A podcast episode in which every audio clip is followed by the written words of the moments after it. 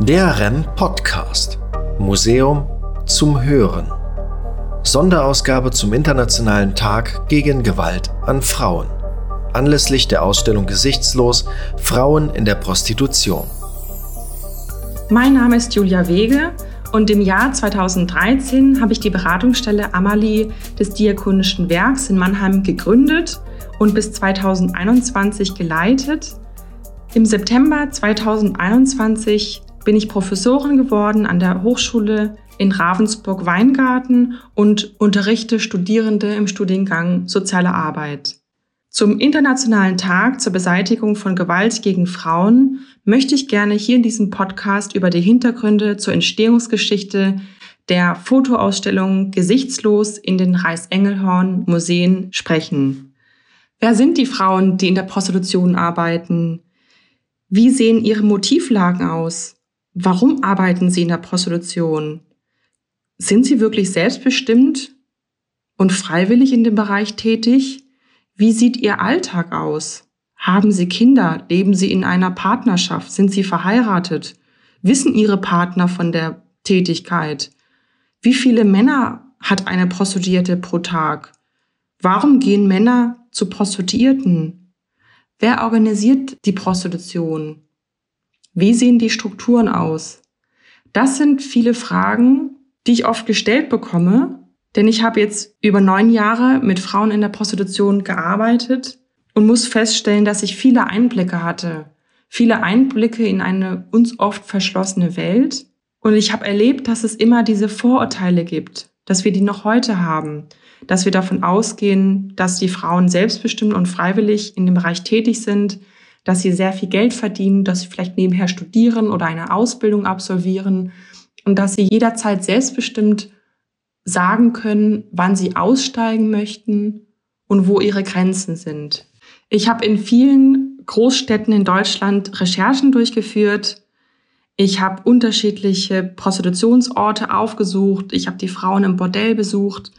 Ich habe sie angetroffen in Terminwohnungen, am Straßenstrich, an illegalen Orten, in edlen Saunaclubs. Fest steht, es gibt nicht die typische Prostituierte, sondern Frauen in der Prostitution stellen keine homogene Gruppe dar. Früher gab es vermehrt deutsche Frauen in dem Bereich, aber insbesondere durch die EU-Osterweiterung von Bulgarien und Rumänien sind vermehrt ausländische Frauen in diesem Bereich tätig. Viele kommen aus dem Armutsbereich und oder weisen prekäre Lebenssituationen auf. Wenige können Deutsch sprechen oder haben Kenntnisse in Rechtssystemen. Was mich zum Beispiel schockiert hat, die Tatsache, dass die Frauen teilweise so wenig Geld verdienen und nicht mal in der Lage sind, einen eigenen Wohnraum zu finanzieren oder eben eine Krankenversicherung. Dass einige Schmerzen haben, nicht weiterarbeiten können und es sich aber nicht leisten können, frei zu nehmen oder zum Arzt zu gehen, geschweige denn die Arztrechnungen bezahlen zu können. In Deutschland gibt es seit 2017 das Prostituierten-Schutzgesetz. Obwohl das Wort Schutz auch in diesem Gesetz verankert ist, müssen wir dennoch kritisch feststellen, dass viele Frauen nicht geschützt werden und sich in Abhängigkeitsstrukturen befinden, von denen sie sich kaum lösen können. Es gibt einige Schätzungen, die das Ausmaß der Prostitution deutlich machen. Weltweit wird ein Umsatz von ungefähr 186 Milliarden US-Dollar erzielt. 40 bis 42 Millionen Menschen arbeiten in der Prostitution weltweit. Man geht davon aus, dass 75 Prozent zwischen 13 und 25 Jahre alt sind. Und hier beziehen sich die Zahlen überwiegend auf Frauen beziehungsweise sehr junge Frauen. In Europa schätzt man, dass von sieben Prostituierten eine ein Opfer ist von Menschenhandel und einige Expertinnen oder Experten gehen sogar davon aus, dass 60 bis 90 Prozent der Frauen nicht freiwillig und selbstbestimmt in dem Bereich arbeiten. Studien zum Thema Gesundheit und Gewalt geben kein positives Bild ab.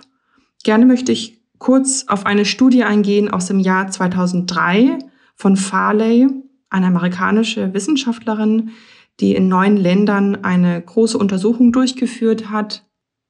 Sie kam zu dem Ergebnis, dass Frauen in der Prostitution ein hohes Ausmaß an Gewalterfahrungen aufweisen und gesundheitlich enorm belastet sind. Das bezieht sich sowohl auf den Zeitraum vor dem Einstieg in die Prostitution als auch zum Zeitpunkt der Ausübung. Kriterien für eine posttraumatische Belastungsstörung erfüllen übrigens 68 Prozent der Befragten. Und je nach Herkunftsland gaben 65 bis 95 Prozent der Frauen an, dass sie als Kind sexuellen Übergriffen ausgesetzt waren. 75 Prozent waren während ihrer Tätigkeit in der Prostitution schon einmal von Wohnungslosigkeit betroffen. Ziel der Fotoausstellung Gesichtslos war es also, dass wir die Lebenswelt oder auch Arbeitswelt der Frauen in unserer Gesellschaft darstellen, dass wir zeigen, wie es den Prostituierten geht, dass wir auch Raum geben für ihre Gefühle, ihre Träume, ihre Wünsche und Hoffnungen Grundlage hierfür waren Interviews mit den Frauen. Zehn haben sich beteiligt bei dem gesamten Entstehungsprozess für die Fotoausstellung. Wir haben Interviews geführt und haben sie gefragt, was wolltet ihr eigentlich als Kind werden? Was war euer Traum Traumjob? Und viele haben gesagt, ich wollte eigentlich Lehrerin werden oder ich wollte Polizistin werden oder Ärztin. Und eigentlich haben alle sich eingestehen müssen, eigentlich führe ich nicht das Leben, was ich eigentlich führen möchte. Für die Umsetzung des Fotoprojekts konnten wir den renommierten Fotografen Hype Yalikaya gewinnen und in einer kreativen Projektgruppe mit der Kuratorin Stefanie Herrmann, mit ähm, Professor Martin Albert und der ehrenamtlichen Hanne Kerker und auch Emily Streib ist es uns gelungen, dass wir uns wirklich da intensiv miteinander ja ausgetauscht haben, beschäftigt haben. Was ist die Botschaft der Fotoausstellung? Wie möchten wir einen gesellschaftlichen Diskurs ermöglichen? Welche Hintergründe möchten wir beleuchten? Und wie können wir die Frauen da aktiv mit einbeziehen? Für uns war es immer wichtig, dass wir nicht über die Frauen sprechen, sondern gemeinsam mit den Frauen sprechen dass wir sie sozusagen als aktiv Handelnde mit einbeziehen. Prostituierte werden in unserer Gesellschaft immer noch extrem diskriminiert und stigmatisiert.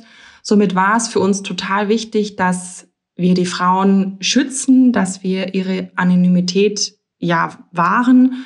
Und somit haben wir uns entschieden, dass die Frauen Masken tragen und in diesen Schwarz-Weiß-Fotografien kommt es auch äh, sehr stark zum Ausdruck.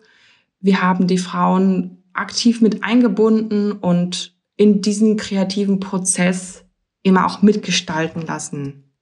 Für die Fotoausstellung oder vielmehr für die Umsetzung der Fotoausstellung konnten wir zahlreiche Spenden einwerben. Und da sind wir auch wirklich total erfreut, dass wir hier viele Menschen erreichen konnten, die gesagt haben, das muss nach außen getragen werden. Wir möchten euch gerne unterstützen. Und mit dieser Fotoausstellung möchten wir natürlich auch zum Nachdenken anregen. Wir möchten, dass die Ausstellung natürlich auch Betroffenheit auslöst, aber es soll auch dazu führen, ja, dass wir mehr Respekt und Wertschätzung diesen Frauen entgegenbringen, die heute immer noch am Rande unserer Gesellschaft ja eigentlich auch gesichtslos leben müssen. Und in diesem Sinne ist es letztendlich auch eine Fotoausstellung für die Frauen und für ihr unantastbares Recht auf Würde. Alle weiteren digitalen Angebote der Reichsengelhorn Museen finden Sie unter digital.rem-mannheim.de.